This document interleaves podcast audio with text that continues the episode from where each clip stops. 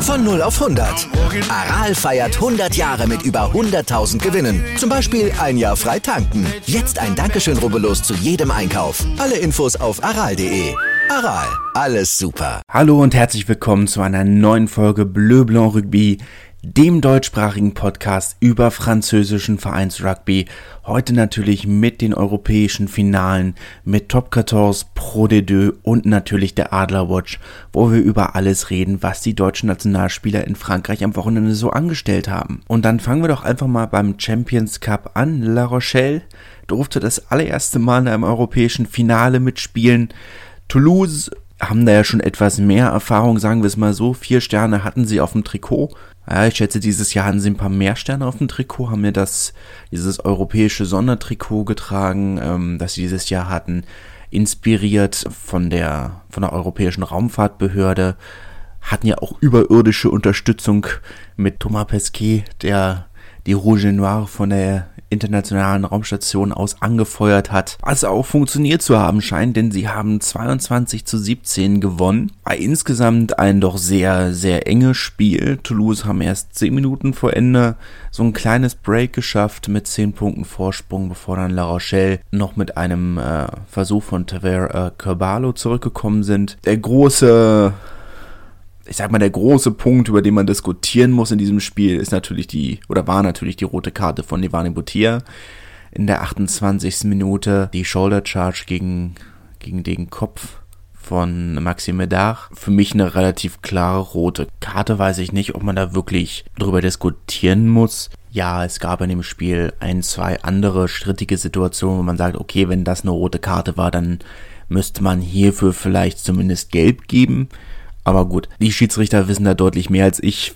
Wenn die das so entscheiden, wird das richtig sein. Für La Rochelle war es natürlich eine, eine große Schwächung, einen ihrer Schlüsselspieler so früh zu verlieren. War ja sowieso im Vornherein nicht ganz klar, ob er wieder rechtzeitig fit sein wird, hatte sich ja gegen Lenzner eine Knöchelverletzung zugezogen, ähm, also hat also sowieso angeschlagen gespielt, aber er ist natürlich in der, in der Hintermannschaft von La Rochelle ein absoluter Schlüsselspieler, der dann gefehlt hat. Gerade im Angriff hat man gesehen, dass da dieser Fokuspunkt für die Verteidigung fehlt. Ich denke auch, dass man das dann wirklich im, im Spiel gespürt hat, weil sie haben ja die Standardsituation dominiert, Gedränge, Gasse, da waren sie ja die deutlich überlegene Mannschaft, aber sie haben halt keine Punkte rausgeholt. Oder zumindest keine Versuche. Aber gut, so ist es halt. Ne? Was will man machen?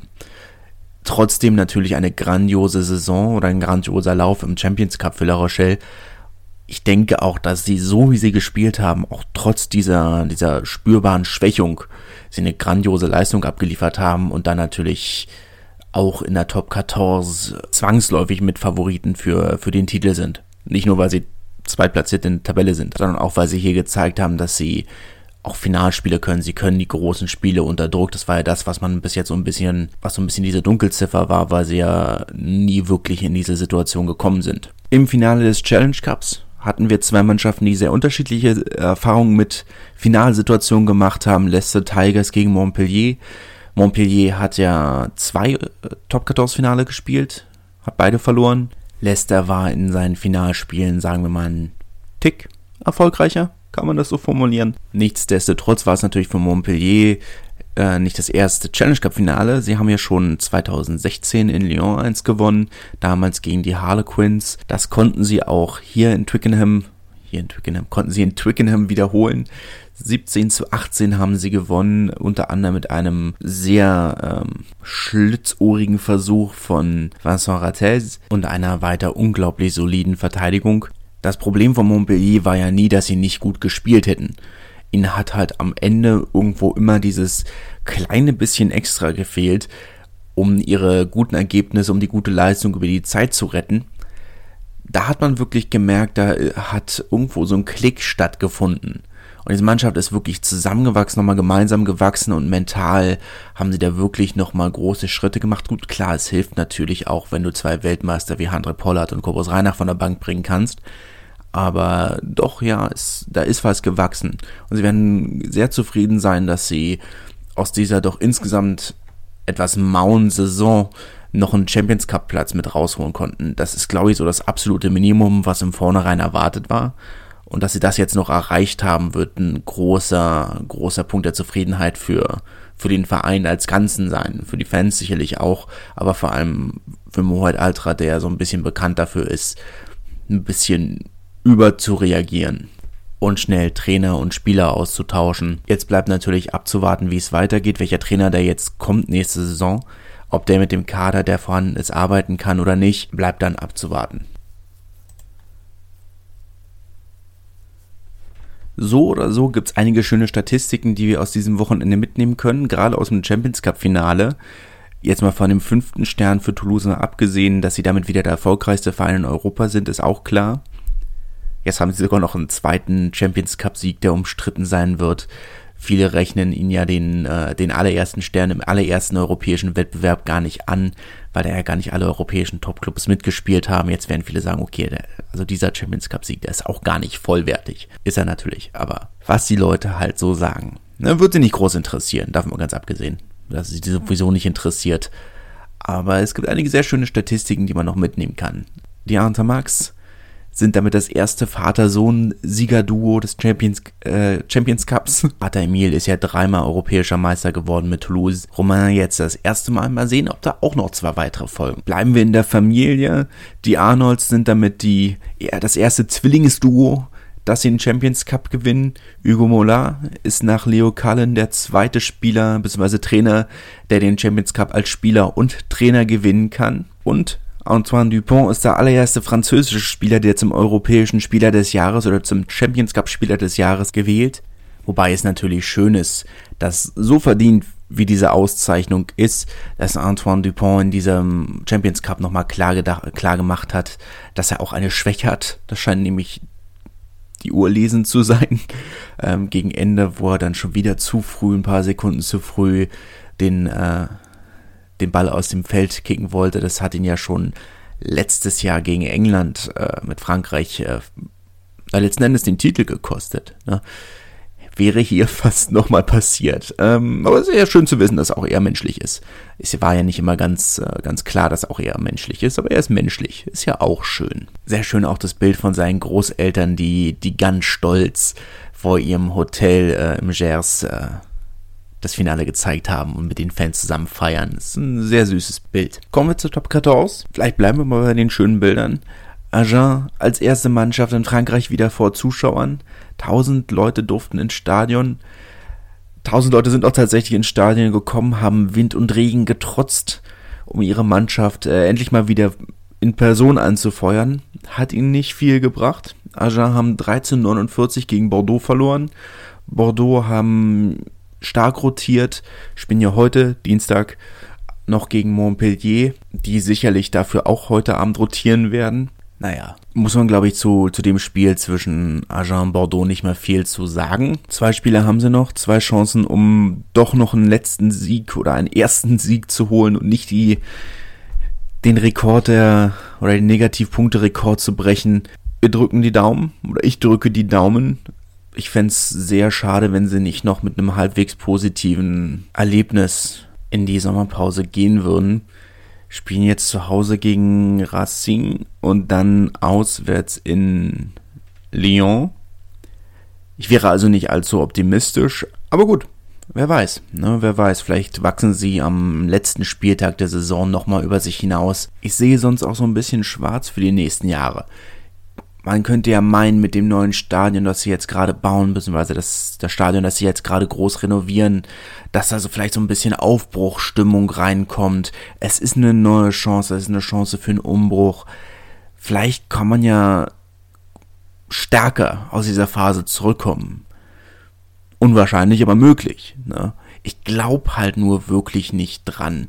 Ich sehe noch nicht, dass sie die nötigen Vorkehrungen treffen, um wirklich einen Umbruch in der Vereinsdynamik einzuleiten. Man geht mit dieser negativen Stimmung in die Sommerpause, man wird aus, mit der negativen Stimmung aus der Sommerpause wieder rauskommen und man wird definitiv nicht wieder aufsteigen nächste Saison. Dafür ist die Konkurrenz zu groß Und dafür wird die Stimmung oder scheint mir die Stimmung im Gesamtverein zu negativ. Wenn man, wenn man jetzt die Interviews liest mit den ganzen Leuten, die nächste Saison nicht mehr da sein werden, ist das wirklich so dieses Thema, das sich durchzieht, dass sie, dass sie diese negative Stimmung im Verein nicht mehr, nicht mehr weiter miterleben wollen. Vielleicht ändert sich das auch ganz von alleine, wenn sie nächste Saison wieder anfangen zu gewinnen. Aber ob das dann der Selbstanspruch des Vereins ist, muss man schauen. Persönlich glaube ich, wären sie gut mit dabei, wenn sie sich im oberen Tabellendrittel der zweiten Liga festsetzen können und konstant erfolgreich in der zweiten Liga sind. Aber gut, das ist äh,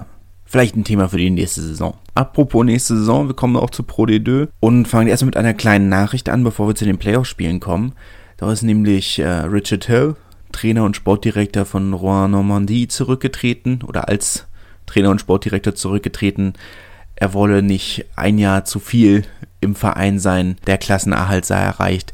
Das sei ein natürlicher Wendepunkt. Außerdem habe er seine Familie Corona-bedingt seit einigen Monaten nicht mehr gesehen und würde gerne da jetzt erstmal mehr Zeit verbringen wollen. Er gibt sich wohl bis zu einem Jahr Zeit und würde dann gerne zu einem Viert- oder Drittligisten gehen, um nochmal was Neues aufzubauen. Er war jetzt acht Jahre in Rouen, hat den Verein aus der vierten Liga in die zweite geführt, unter anderem Nationalspieler hervorgebracht mit Gabin Villiers. Ja, wie gesagt, eine acht Jahre, schon eine kleine Zäsur jetzt im Verein. Man darf abwarten, wer da jetzt kommt, wer diese, diese großen Schuhe füllen darf. Was für eine Rolle dieser Mann im Verein gespielt hat, weiß auch jeder, der Ben Mercer's Fringes gelesen hat, was ich übrigens absolut empfehlen kann. Sicherlich zu diesem Zeitpunkt kein Geheimtipp mehr, aber es deckt sich mit vielen der Erfahrungen, die ich auch in Frankreich gemacht habe. Von daher ist es wirklich ein empfehlenswertes Buch, wer, wer mehr über die französische Rugby-Kultur erfahren möchte, dem, dem kann ich das nur ans Herz legen. Wer auch immer jetzt kommt, wird mit einem fertigen Kader arbeiten müssen.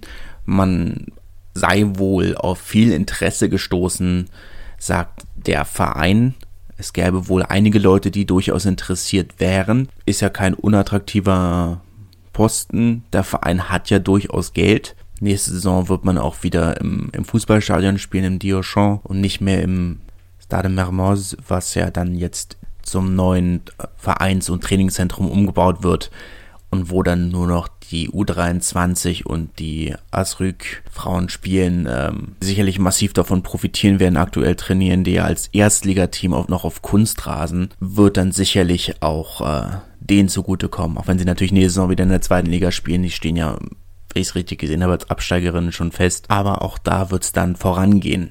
Kommen wir zu den Playoffs. Dort waren ja die Barrage, die Viertelfinalspiele zwischen dem, zwischen dem Dritt- und dem Sechstplatzierten und dem Viert- und Fünftplatzierten. War jetzt die falsche Reihenfolge. Äh, Oyonnax als Viertplatzierter haben gegen die Fünftplatzierten Colomiers gespielt. 28 zu 22 hat äh, Oyonnax gewonnen. Überraschend knapp lang zur Halbzeit sogar noch hinten. Und ich sag mal überraschend knapp, weil Colomiers noch gar nicht so lange wieder im Training ist. Die hatten, waren ja in Covid-Isolation, war ja gar nicht so klar, ob sie überhaupt antreten können. Kurz vor der Halbzeitpause müsste dann noch Jules Soulon, der einzige Spielmacher, den Colomiers im Kader hatten, verletzt vom Platz.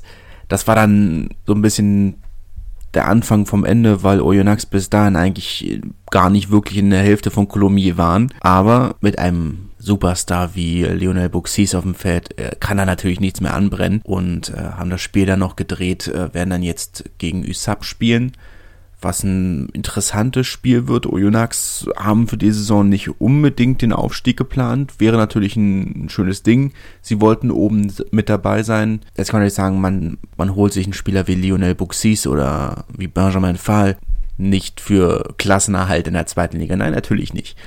Aber sie haben viele junge Spieler, die sich auch erst an die Playoffs, an, an die großen Spiele gewöhnen müssen und dafür hat man eben diese Allstars, um, um die da so ein bisschen anzuleiten. Von daher dürfte das, egal wie es letzten Endes äh, am Wochenende ausgeht, für Oyonnax eine erfolgreiche Saison gewesen sein. Wenn sie ins Finale oder kommen, aufsteigen, Relegation, das ist definitiv eine Riesensache oder wäre definitiv eine Riesensache. Aber es ist für die Saison noch kein Must-Have.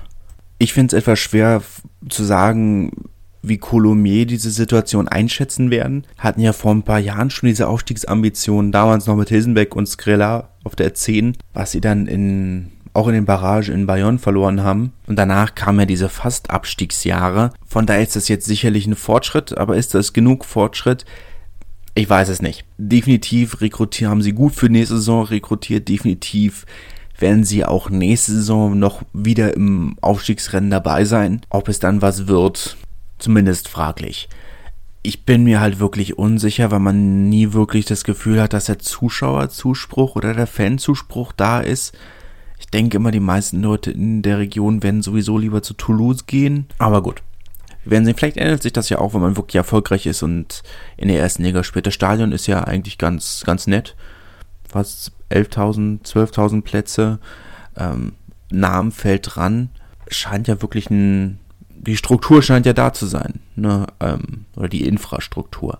Aber wenn wir über Clubs reden, die die Infrastruktur haben, müssen wir natürlich über Grenoble reden, in ihrem fantastischen Stade des Alpes, fantastisch in Anführungszeichen, ähm, aber groß ist es, schön, schön groß, modern mit dem Glasdach. Kann man zustehen, wie man möchte. Auch dort wird es weiterhin Zweitliga-Rugby geben.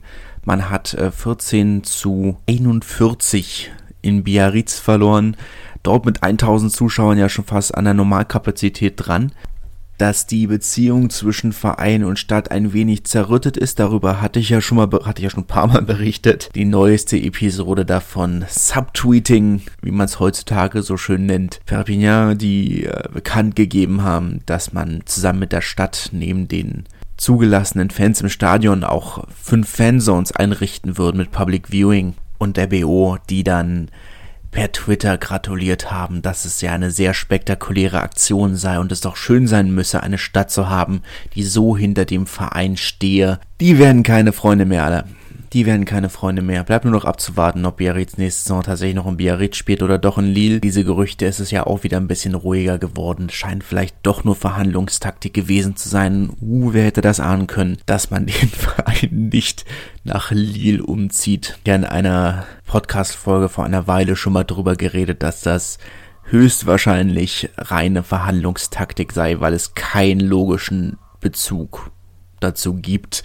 Bleiben wir mal erstmal beim Sportlichen oder kommen wir zum Sportlichen zurück. 41-14 ist natürlich schon ein überraschend eindeutiges Ergebnis bei Grenoble. Wusste man ja nicht so ganz genau, wo steht der Verein. Zur Winterpause oder zur sehr kurzen Winterpause stand man ja noch äh, mitten im Abstiegskampf und sind dann ja zurückgekommen nach der Winterpause und haben ja alles weggewonnen, was man gewinnen konnte. Dritter der, der Rückrundentabelle, haben viele unnötige Fehler gemacht.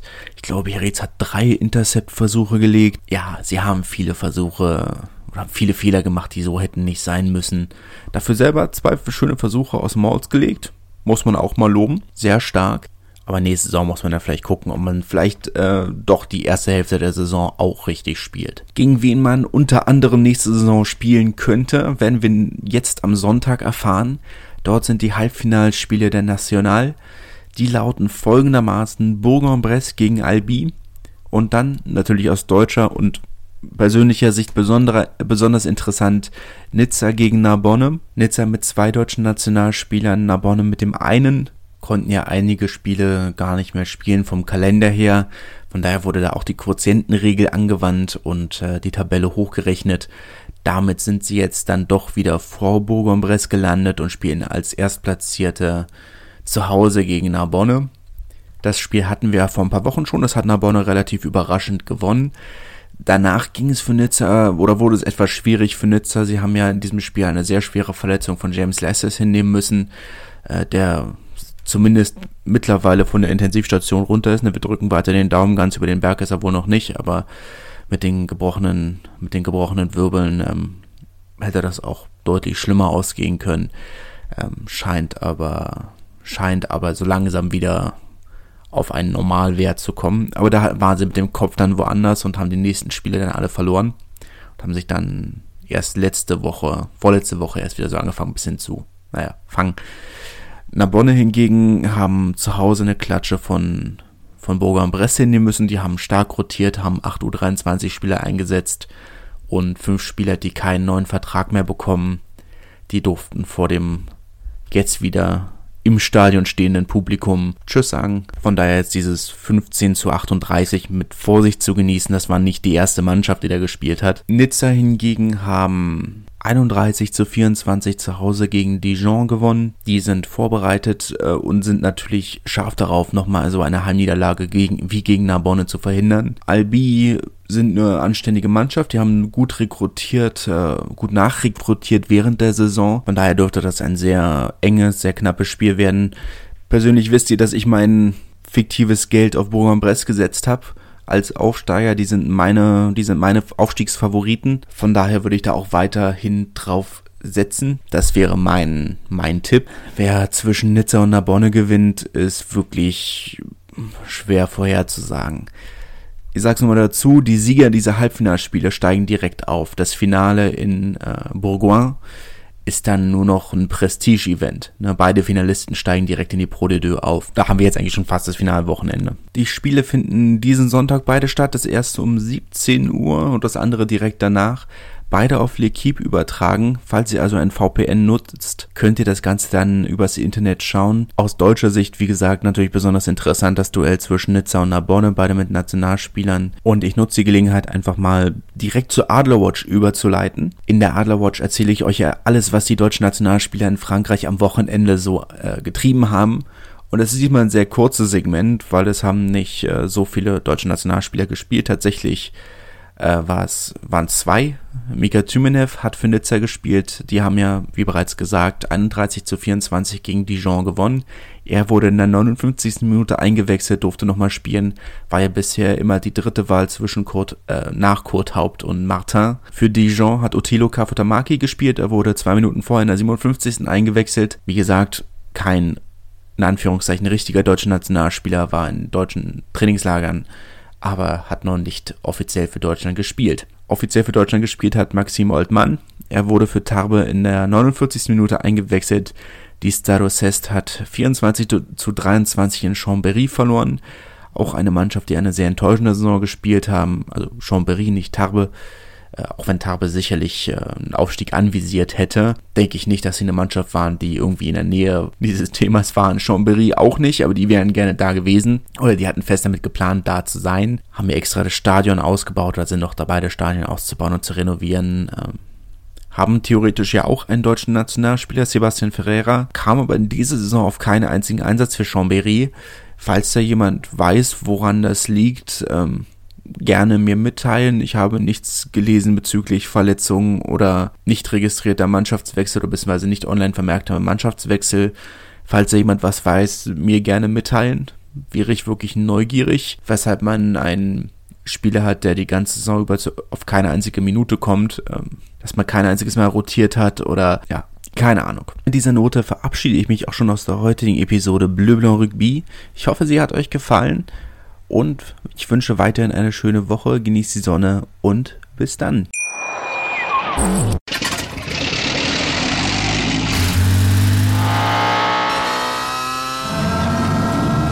Von 0 auf 100. Aral feiert 100 Jahre mit über 100.000 Gewinnen. Zum Beispiel ein Jahr frei tanken. Jetzt ein Dankeschön, rubbellos zu jedem Einkauf. Alle Infos auf aral.de. Aral, alles super.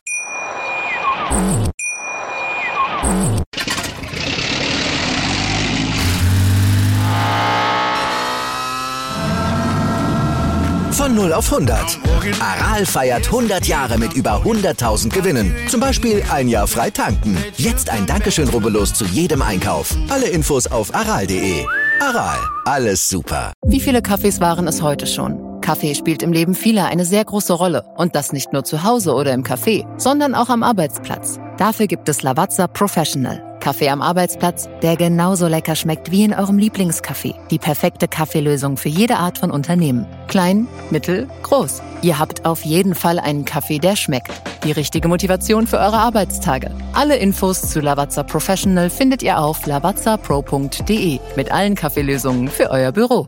Ich habe mich natürlich schockverliebt, weil die war wirklich ganz, ganz klein. So begann die Mensch-Hund-Beziehung zwischen Christina und Tierschutzhund Frieda. Und wie es danach, nach dem ersten Moment der Verliebtheit, so weiterging und welche Klippen es danach zu umschiffen galt, das hört ihr in der neuen Ausgabe von Iswas Dog, dem Podcast für harmonische Mensch-Hund-Beziehungen. Iswas Dog? Mit Malte Asmus. Überall, wo es Podcasts gibt.